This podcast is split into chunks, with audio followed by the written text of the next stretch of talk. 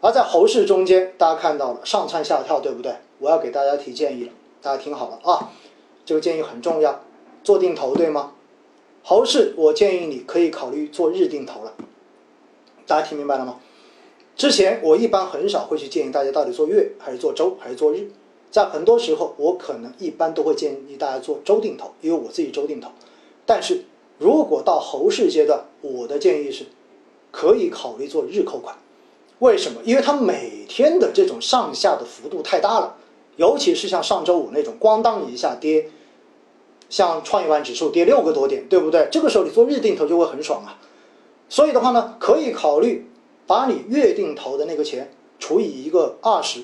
或者把你周定投的钱除以一个五，然后改成每日扣款，这是在猴市中间比较好的一种扣款的周期选择。大家记住没有？这是今天很重要一个建议给到大家哈，就是在接下来的猴市，我看到还有人在问猴市到底是什么？猴市就是上蹿下跳的市场啊，一会儿上一会儿下，一会儿上一会儿下，有可能的话就是像上周一样，最后那一天跌得那么惨，其实最后你看全周也没跌多少，对不对？就证明前面几天涨得很好，但是最后一天跌得很惨。所以如果你是做周定投，你发现好像没有办法合理的或者说更有效的去利用这种短期的波动。那么这个时候做日定投，可能就能够更好的来拉低你的成本了。大家清楚吗？这是一个我今天要给到大家做定投的这样的一个建议，就是可以考虑把它变一下。当然有人说我比较懒，不想调，可不可以？不想调也无所谓。其实我也没调，只不过呢，我是周一周二周三周四我都有定投扣款，所以在某种程度上面，我其实就是日扣款。大家同意吗？只不过我每天扣的是不同的基金，买的是不同的产品而已，就是这样子的一个结果。全部都改成日定投吧，我觉得未必。蓝筹指数还是不要不要改了，主要就是改这些小盘指数，明白没有？像中证五百，尤其像创业板这一种，我建议你可以改日定投。但是上证五零、沪深三百这一种，大家如果觉得大家你一直在定投的，我觉得最多也就个周定投吧。实际上它每天的日每天的这一种波动也不会出的太大的。除非像当时就是七月初，上证指数一天可以涨到五点七七个点，对不对？那种市场是非常少见的，非常少见。主动基金没必要啊，我觉得主动基金就没必要改日定投了。大家记住了，因为主动基金本身基金经理他有仓位控制的，说白了就基金经理他可能自己都会在这个过程中间进行调仓，所以这个时候你把它改日定投，呃，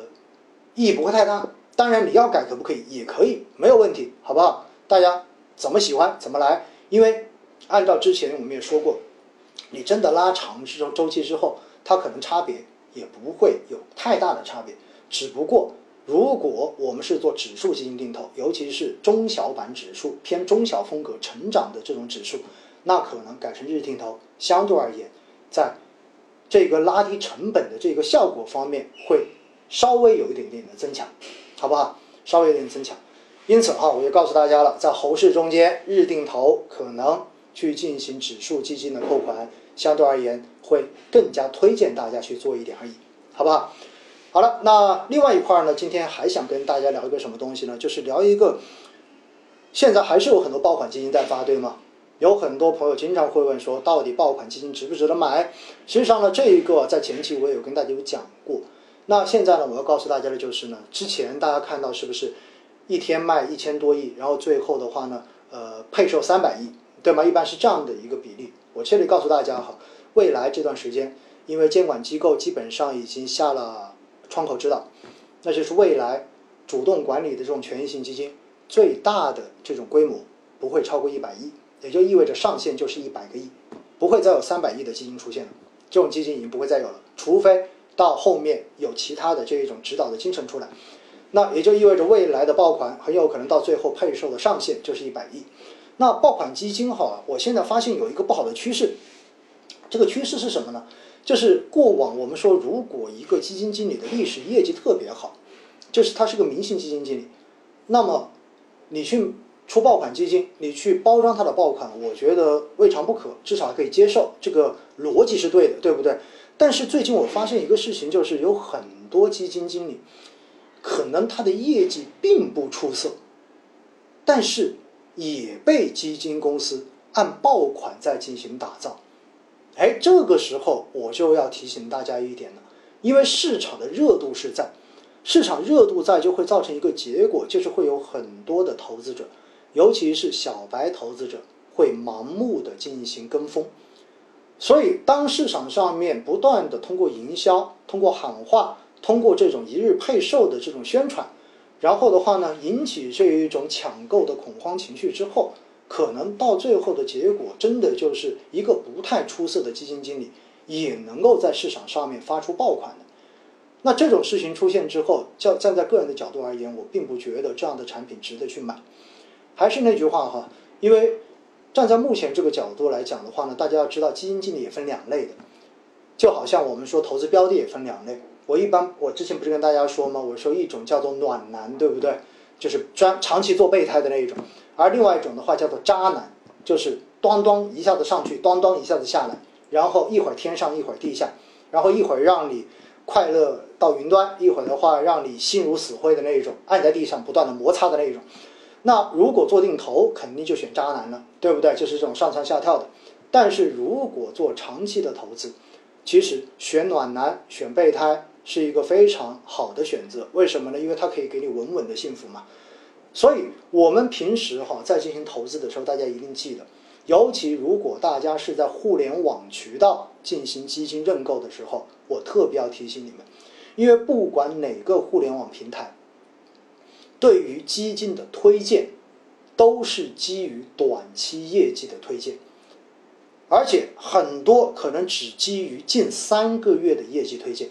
所以只要近三个月它的业绩排在市场的前面，很有可能就会它在它的最明显的位置，然后来进行这样子的推荐，而这个时候往往就是相关，尤其是如果是这种主题类基金，很有可能它的这个行业的这种估值。就已经到了一个比较高的位置，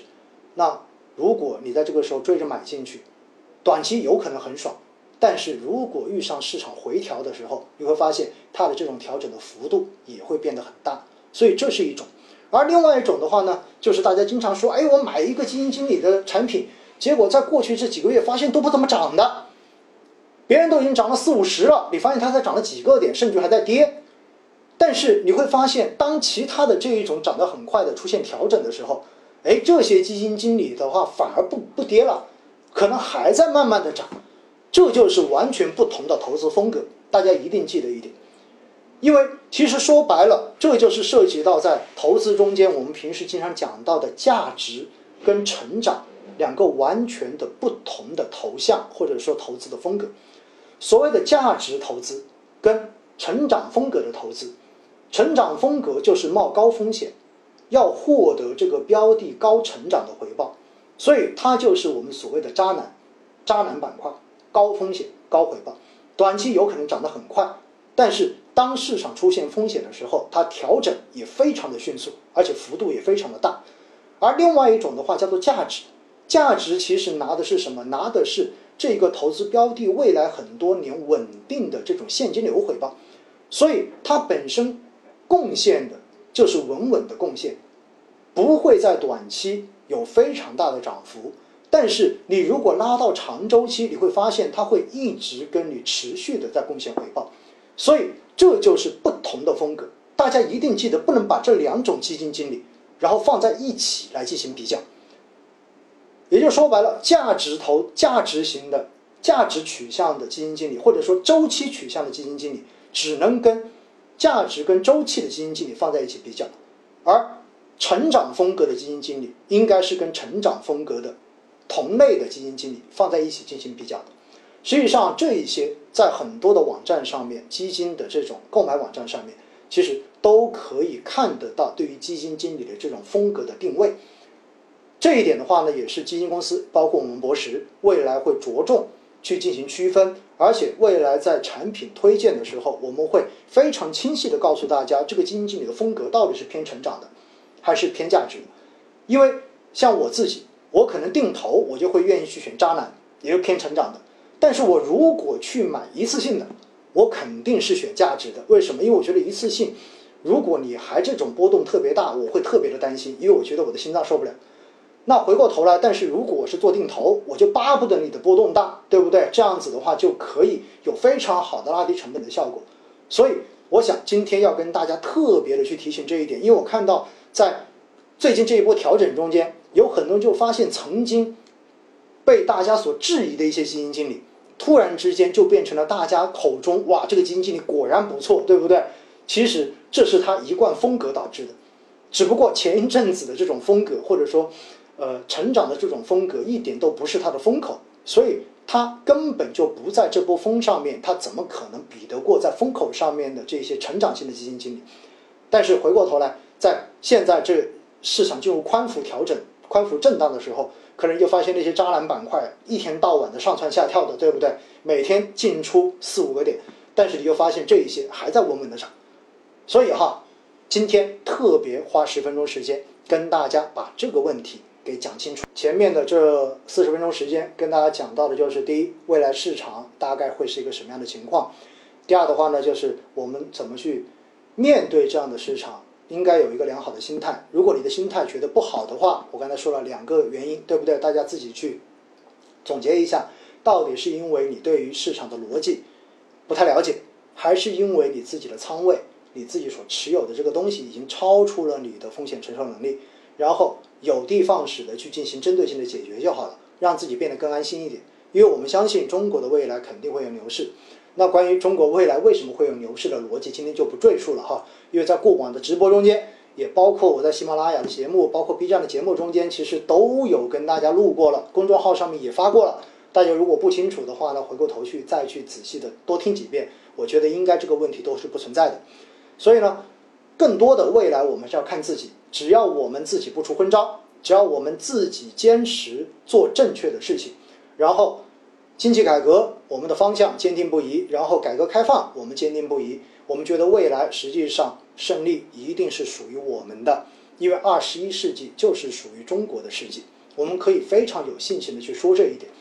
所以呢，在这个时候，我们说未来市场长期来讲肯定是依然看好，但是短期之内可能是个宽幅震荡，尤其是当这一种。